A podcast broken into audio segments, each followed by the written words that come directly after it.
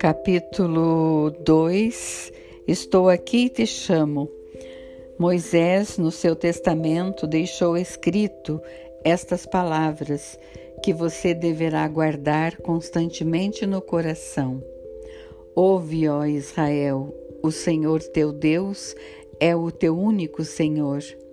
Amarás o Senhor teu Deus de todo o coração, de toda a tua alma e com toda a tua força. E estas palavras que hoje te intimo estarão gravadas em teu coração, e tu as ensinarás a teus filhos e as meditarás sentado em tua casa e andando pelo caminho, e estando no leito e ao te levantares. E as atarás à tua mão como um sinal, e elas estarão como um frontal diante dos teus olhos, e as escreverás sobre o limiar e sobre as portas de tua casa. Entrando no coração do silêncio, você ouvirá Deus. Aliás, é Ele quem chama você à solidão para falar-lhe.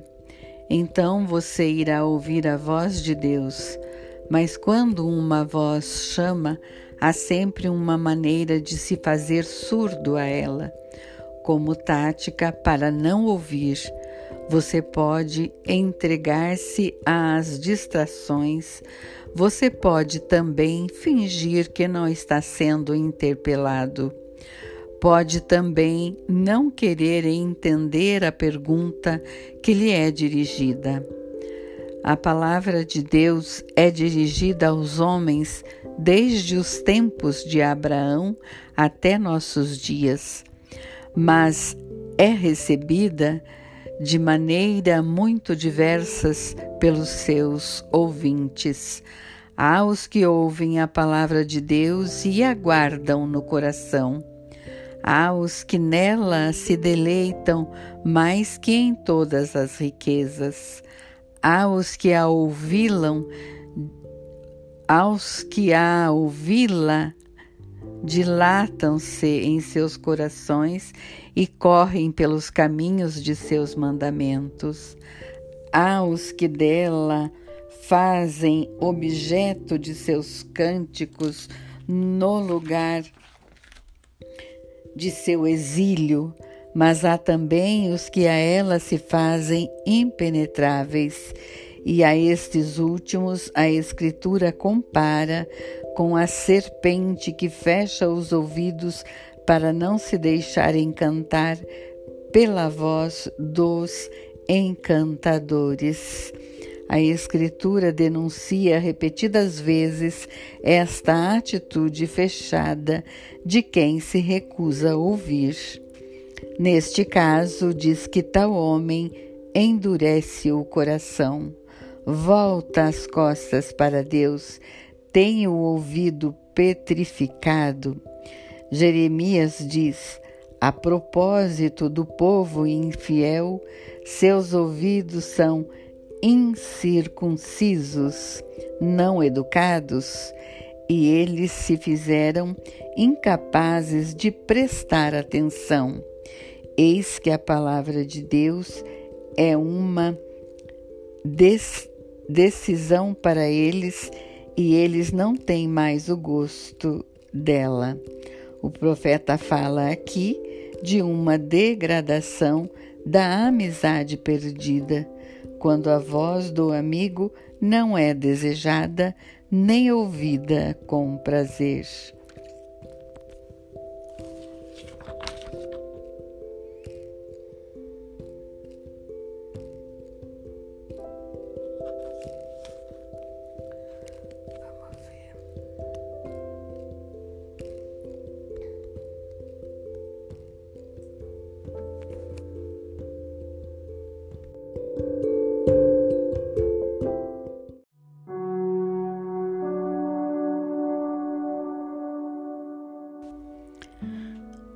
Oração e silêncio. A oração que mais aproxima de Deus não é feita de muitas palavras, mas de muito silêncio ao redor de poucas palavras. Deus, na verdade, é a única realidade certa que existe para você. Mas esta certeza não lhe é dada pelo raciocínio. O pouco de cérebro que você tem só serve para distraí-lo. De Deus você tem certeza na medida em que for capaz de experimentá-lo. A oração é o alimento da experiência de Deus, mas a oração só é oração na medida em que for resposta de um amor silencioso, na qual seu coração responde ao amor de Deus. Por isso, o silêncio é o mestre que lhe ensina a experiência de Deus. Porque o silêncio, porque Deus é o silêncio e só o silêncio o revela. Então, para experimentar Deus, é preciso que você deixe o silêncio agir em sua vida. Mas o silêncio que o faz experimentar Deus não é sinônimo de barulho, de vazio, atitude de folga. O silêncio que o faz experimentar Deus é símbolo de uma plenitude, porque é uma ausência que lhe torna sensível à presença de Deus. Se você conseguir libertar-se do mundo dos barulhos, das formas, das cores, das agitações e se tornar atento ao silêncio, perceberá que se aproxima de uma verdade substancial. Compreenderá que o silêncio é um nome que se dá a Deus. Você geralmente ouve dizer que Deus é o Todo-Poderoso, a providência, o amor, o Uno. A Escritura diz: Deus é aquele que está oculto, Deus escondido. Você poderá dizer também que Deus é o Espírito. Deus só se deixa descobrir na consciência que, liberta, que se liberta do barulho. Jesus disse: O reino de Deus está dentro de vós. Se está dentro de você, então é a realidade mais certa que existe para você. No entanto, há muitos que negam a existência de Deus, outros não negam, mas duvidam de Deus. E há os que sentem Deus como ser distante, estrangeiro, alheio ao drama da existência, concreta dos homens. Para muitos, Deus é um ser frio, indiferente. Há os que experimentam com angústia o tormento da distância e da frieza de Deus. A alma deles virou rua de cidade, praça de metrópole, estrada de, de asfalto ou computador eletrônico. Na alma deles não há certeza, porque não há clima para a experiência. O reino de Deus está dentro de você. Então você precisa viver na profundidade de você mesmo para encontrá-lo. Você não o encontra se vive fora de si.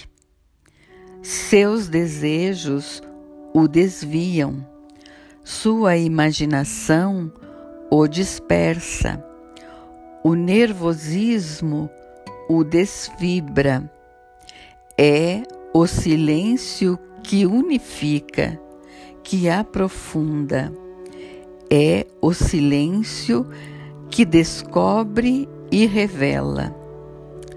Os que experimentam com angústia o tormento da distância ou da frieza de Deus são aqueles cuja alma se converteu em praça pública, não vive a profundidade de si mesmo, naquela área de profundíssima solidão em que a face luminosa do tu divino brilha para o eu da criatura. Então, por fora da própria interioridade, que torna possível a experiência da intimidade. No interior da pessoa humana existe uma faixa profundíssima de solidão, na qual ninguém se pode fazer presente ao tu da criatura, exceto o tu divino. É na presença deste tu que, em definitivo, o eu se mantém na sua consciência. Você precisa lutar para salvar no mundo a ideia do único verdadeiro Deus, criando para ela um clima favorável Neste caso, você deve lutar, antes de tudo, para viver a igreja como os membros vivem num corpo. Seu espírito eclesial é o primeiro esforço que você deverá fazer para salvar a ideia de Deus na consciência humana. Dessa forma, você estará construindo o corpo da igreja. Mas a igreja não tem apenas um corpo, a igreja também tem alma. E como o corpo, você precisa ajudar a construí-la.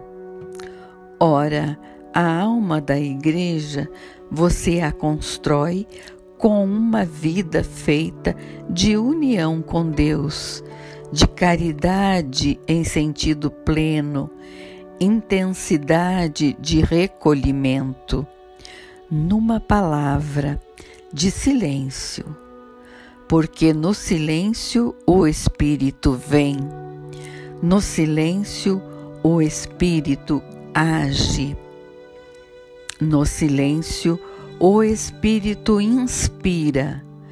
E no silêncio o Espírito sustenta.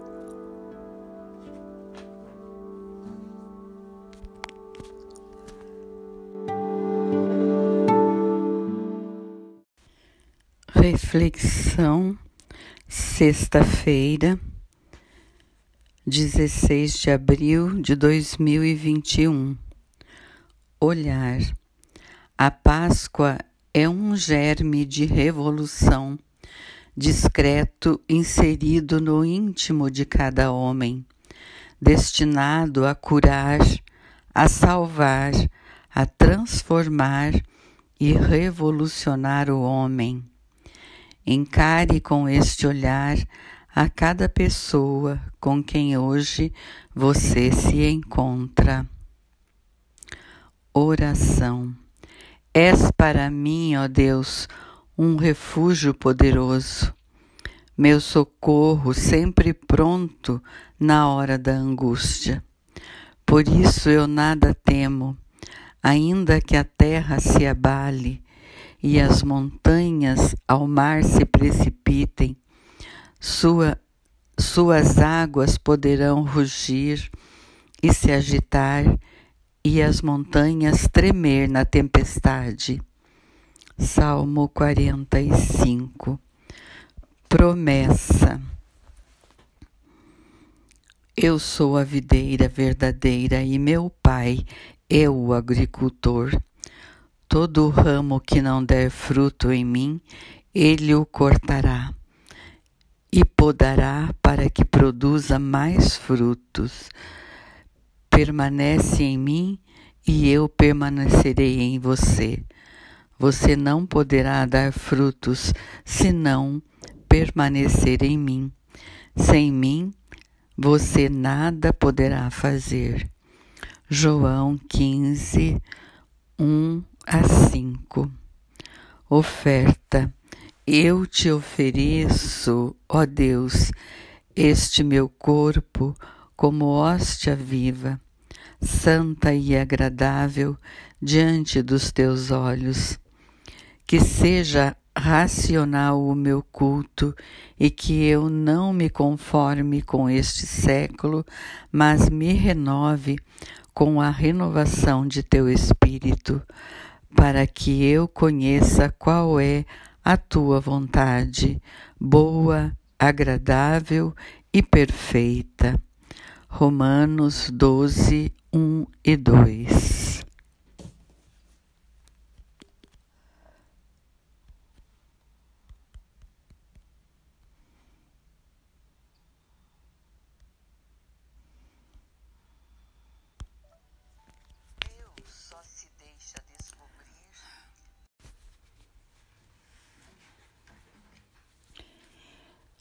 Reflexão, sábado, 17 de abril de 2021.